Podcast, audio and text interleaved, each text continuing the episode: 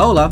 Meu nome é Rodrigo Casarim e este é o podcast Arte da Palavra 2021. A conversa hoje é com Jairo Klein. Aos 13 anos que Jairo Klein conheceu a poesia de Fernando Pessoa. Desde então, versos de heterônimos como Alberto Caeiro, Ricardo Reis e Álvaro de Campos o acompanharam ao longo da vida. E não falo isso como um clichê, uma frase feita. Pessoa foi e é a grande fonte de inspiração e material para que Jairo construísse e construa uma parte muito importante de sua carreira. Desde 1982 que o artista trabalha com teatro. Já levou para os palcos gigantes como Shakespeare, Miguel de Cervantes, Cora Coralina, Machado de Assis, Clarice Lispector e Nelson Rodrigues. E é sobre a obra do poeta português que Jairo se debruça há mais de 20 anos. Interpretando Pessoa, o espetáculo mais recente é Eu, Pessoa e Outros Eus, foi parar inclusive nos palcos de Portugal. Ele fala sobre essa experiência no papo que vocês ouvirão a seguir. A importância da literatura e da arte na vida de Jairo também foi tema da nossa conversa. Jairo Klein, obrigado pela presença aqui no podcast do Arte da Palavra 2021. Jairo, Fernando Pessoa. Por que Fernando Pessoa? Primeiramente, eu que agradeço poder participar do Arte da Palavra 2021, esse projeto tão urgente, tão necessário, uh, de levar a literatura a todas as pessoas do Brasil. Por que Fernando Pessoa?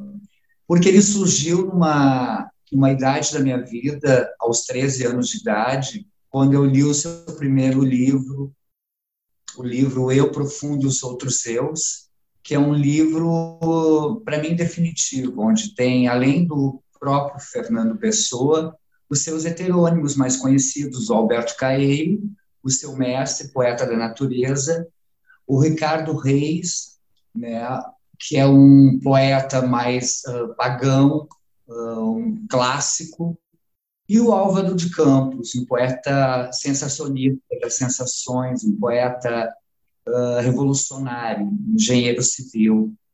Então, o Fernando Pessoa é, é um poeta definitivo para mim. Ele vem uh, ao encontro do ser humano, né? das questões da humanidade, é um poeta universal, que deixou um legado imenso para a humanidade. Uh, publicou somente um livro na Vida, Mensagem, mas hoje em dia o seu legado é uma obra para a humanidade, sendo que é um poeta cultuado em todos os países, em todas as línguas, e a sua história, o seu legado, é traduzido para todos os lugares do mundo. Então, o Fernando Pessoa ele vem, na, entra na minha vida a partir desses 13 anos de idade que eu comecei a lê-lo. Então, uh, e até hoje, né? Não sabia que eu ia enveredar pelo teatro, que eu ia construir uma personificação em cima do poeta. Que, como a gente tem um tipo físico parecido, uh, a minha caracterização é a, a, caracterização dele, né? Fernando Pessoa, o chapéu, o óculos, a capa, suspensório, a gravata. Então vem a, a, a figura do Fernando Pessoa em mim, ela fica muito parecida. Então eu resolvi colocar isso também no teatro e, e criar esse espetáculo solo que eu já realizo há mais de 30 anos já percorri várias cidades do Brasil e do, uh, de Portugal também, com esse trabalho nos colóquios da lusofonia. Então, o Fernando Pessoa é um poeta que me traduz, né, como ser humano, como pessoa, os meus questionamentos, a minha uh, visceralidade também, da, com a arte, com a humanidade. É, antes da gente falar um pouco mais sobre esse Fernando Pessoa que você leva para cima dos palcos, Jairo, eu gostaria de saber sobre essa sua relação com o Fernando Pessoa, que se é uma relação que vem desde os 13 anos, é, é uma relação, acredito eu, de muitos encontros. Não, não separando a sua vida em caixinhas, porque a gente sabe que ainda mais para um artista tudo se mistura muito Mas além da questão teatral, como que Fernando Pessoa foi importante para você ou marcou momentos de outras facetas da, da sua vida? Olha, então, Rodrigo, o Fernando Pessoa é, um, uma pessoa é uma pessoa muito múltipla, muito multifacetada, né? E isso também eh, vem de encontro ao teatro.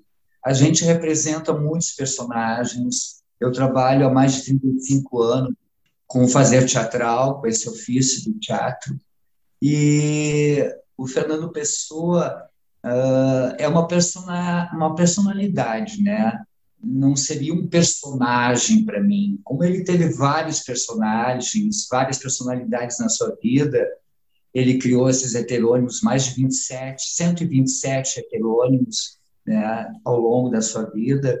Essa multiplicidade a gente também constrói dentro do palco, né? Com os personagens, na criação dos personagens. Então, eu sempre procurei deixar o Fernando Pessoa como uma personificação, colocar ele como uma personificação viva no meu trabalho, né, no palco. Sendo que eu já interpretei personagens mesmo, escritos uh, de obras uh, teatrais, dramatúrgicas, e o Fernando Pessoa, é, esse trabalho é um trabalho que eu, que eu tenho todo um cuidado também, um ritual, né, antes de entrar no palco, antes de, de fazê-lo, né, de mostrar ao público uh, essa personalidade forte, essa personalidade uh, única do Fernando Pessoa. É, me parece ter aí um peso de alguma forma, uma responsabilidade grande de levar um Fernando Pessoa e levar todo o cosmo criado pelo Fernando Pessoa para cima dos palcos, né? Não, realmente é uma, é uma responsabilidade muito grande mesmo poder uh, levá-lo ao palco. Uh, a gente, uh, quando está no palco, a gente acaba esquecendo da gente, né? A gente acaba sendo o outro do cara do Fernando Pessoa. Então, eu, eu construí o Fernando Pessoa uh, de uma forma que eu fui pegando os seus poemas, eu fui transformando ele numa dramaturgia teatral, né, uh, roteirizando cada poema que encaixasse um no outro, que fosse uh, apresentado uma obra dramatúrgica. Né? Então, uh, essa pesquisa de mais de 30 anos que eu venho desenvolvendo em cima da obra do poeta é uma pesquisa muito valiosa, porque a gente sempre vai encontrando novos aspectos da sua personalidade, novos textos. Agora eu estou fazendo um trabalho inédito dos uh, poemas dele, né? O outro vai se chamar uh, novo espetáculo solo.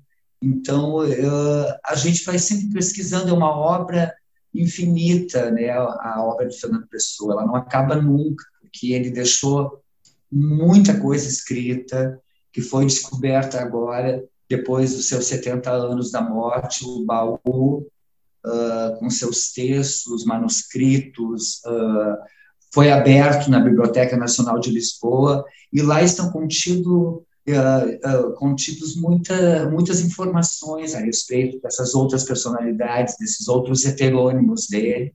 Então, ele deixou esse legado surpresa, né, que agora a humanidade vai poder uh, ler, vai poder vislumbrar, né, através das editoras que estão em todo o mundo trazendo para a gente esse legado pessoano o, disso do, da multiplicidade dele, eu me lembrei agora que não faz muito tempo que foi lançado aqui no Brasil um guia turístico de Lisboa escrito pelo Fernando Pessoa e é um guia bilíngue, escrito em português e em inglês.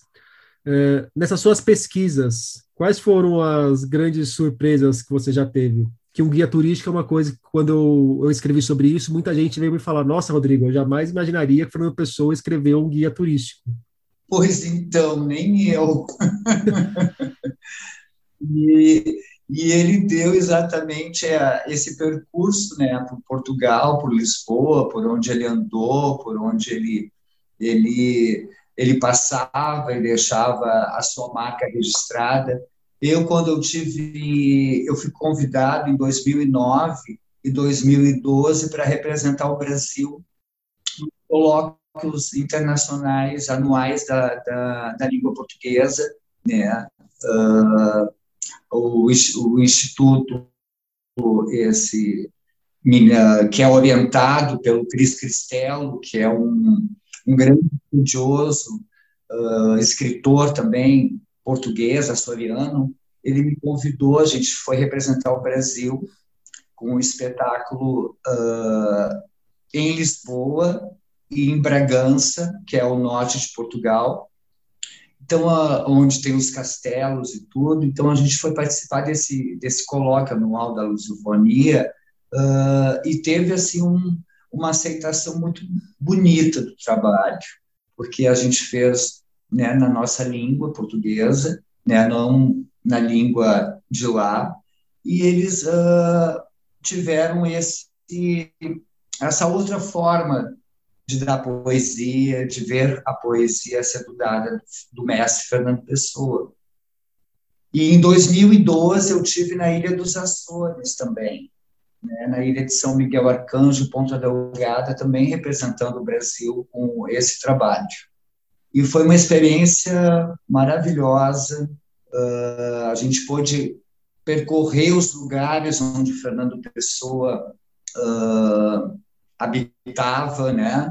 Desde o Lago de São Carlos, onde ele nasceu, uh, que é na frente do Teatro São Carlos, em Lisboa, a Casa Fernando Pessoa, o restaurante Martinho da Arcada, onde a gente se apresentou lá com o trabalho também no jantar português.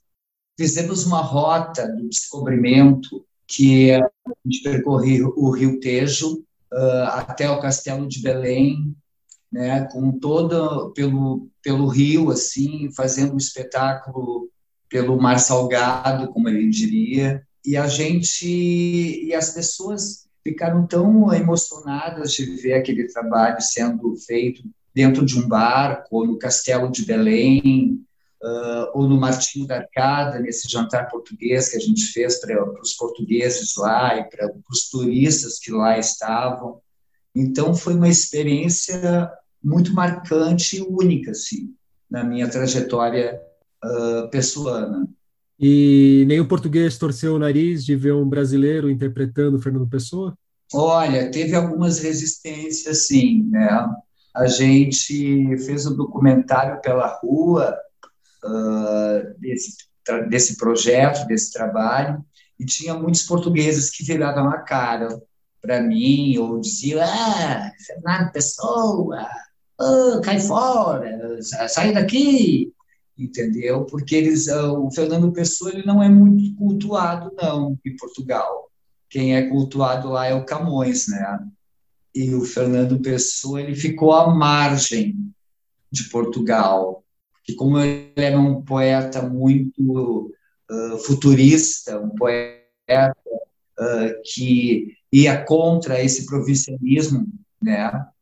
Uh, português, uh, todas essas questões uh, da, da religião, porque eles são muito religiosos em Portugal.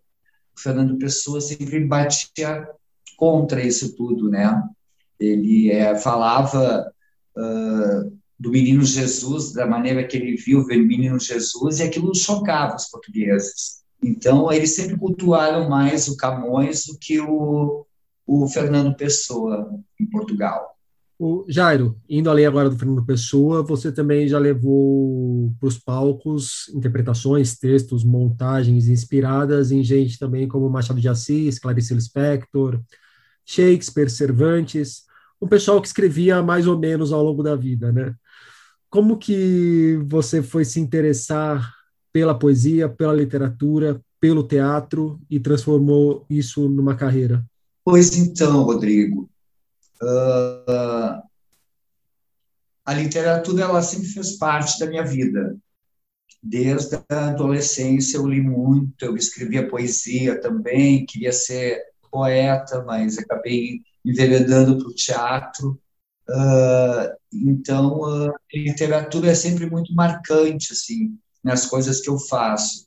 Uh, já interpretei o Alienista, do Machado de Assis, já fiz o, o Dom Quixote, de Cervantes, Clarice Lispector também, que eu fiz com a minha companhia. Fiz, assim, Drummond, Vinícius de Moraes, já percorri no teatro por, por todos esses grandes escritores né, da literatura universal.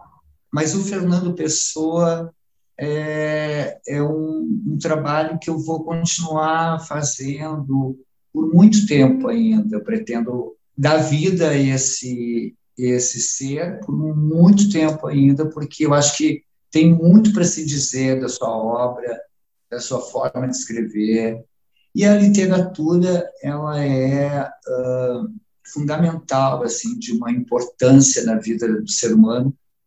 Então eu eu sempre gostei de trabalhar muito com a poesia, com esses textos mais uh, uh, humanizados, né, desses grandes escritores. Tem algum escritor, alguma escritora ou algum livro, algum personagem que você gostaria de interpretar e ainda não interpretou? Olha, tem, tem, tem muita coisa, assim, que eu, eu fiz Shakespeare também, né? Então, uh, mas tem, tem uh, obras que eu gostaria muito, Nelson Rodrigues é um dramaturgo que eu, que eu já fiz também, que eu gosto muito, Caio Fernando Abreu, que também já interpretei, e que também é um grande escritor aqui do Sul. Uh, Sarah Kane, né, que é essa britânica maravilhosa também, que deixou um legado, a gente fez um espetáculo também sobre a Sarah Kane, que falava sobre uh, o suicídio, que era um tema muito, uh, que é um tema pouco explorado, que as pessoas não falam muito, né, mas a gente fez um trabalho muito bonito também, o Cadarço de Sapato, Ninguém Acima da Redenção, e, mas tem muitos autores e dramaturgos que é uma lista assim, que eu gostaria de interpretar um dia, com certeza. E você está nessa carreira desde 82, já são quase 40 anos. Como que você avalia não a sua carreira apenas, mas uh, o teatro no Brasil nessas últimas quatro décadas? Olha, é uma profissão muito muito árdua, né? A gente tem que ser muito forte, muito resistente para poder continuar sonhando o fazer teatral, né? exercendo esse nosso ofício, porque uh, não temos aquele apoio né, que gostaríamos de ter para poder realizar as produções é um, as produções são caras, para manter um espetáculo uh, em cena, você tem que ter toda uma equipe de trabalho, isso tem um custo muito alto. Uh, para manter uma temporada no teatro, uh, você tem que depender da bilheteria para poder pagar essas pessoas quando não se tem patrocínio, e assim foi a minha carreira nesses 40 anos. A gente sempre trabalhou muito, sempre colocou os espetáculos em cartaz, onde ficávamos uma, uma semana, duas semanas, três semanas quando era um sucesso, voltávamos uma outra temporada, uh, mas ultimamente a gente tem tido, né, ainda mais com essa pandemia agora, os teatros fechados, os técnicos uh, e os atores sem trabalho. Então, uh, a gente está vivendo um momento bem complicado, né? Sem o apoio, uh, tem algumas instituições que estão apoiando, tem alguns editais que estão sendo feitos, né? O, o próprio SESC é uma rede que ajuda muito esses artistas a, a sobreviver ajuda esses artistas a continuar o seu trabalho de uma forma uh, digna, né?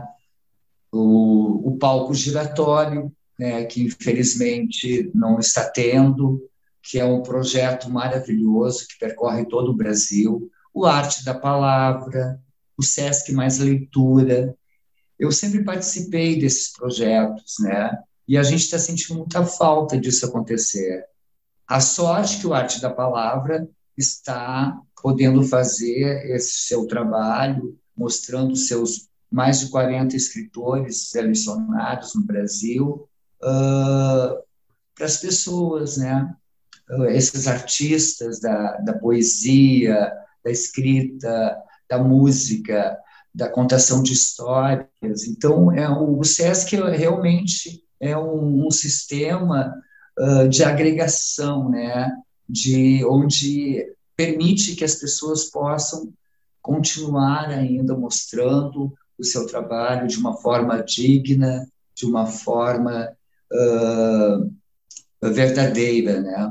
Então, eu acho que nesses 40 anos, assim, eu, eu tive, eu tive alguns, alguns uh, momentos que a gente pensa em desistir de tudo. Né? Eu trabalho com educação também, eu também sou arte educador, trabalho na sala de aula, né, em escolas da periferia, do município, e onde eu, eu, eu levo o trabalho de teatro para essas crianças, então, que é uma, uma forma também de você continuar resgatando nessas crianças a, a criatividade, o lúdico, né?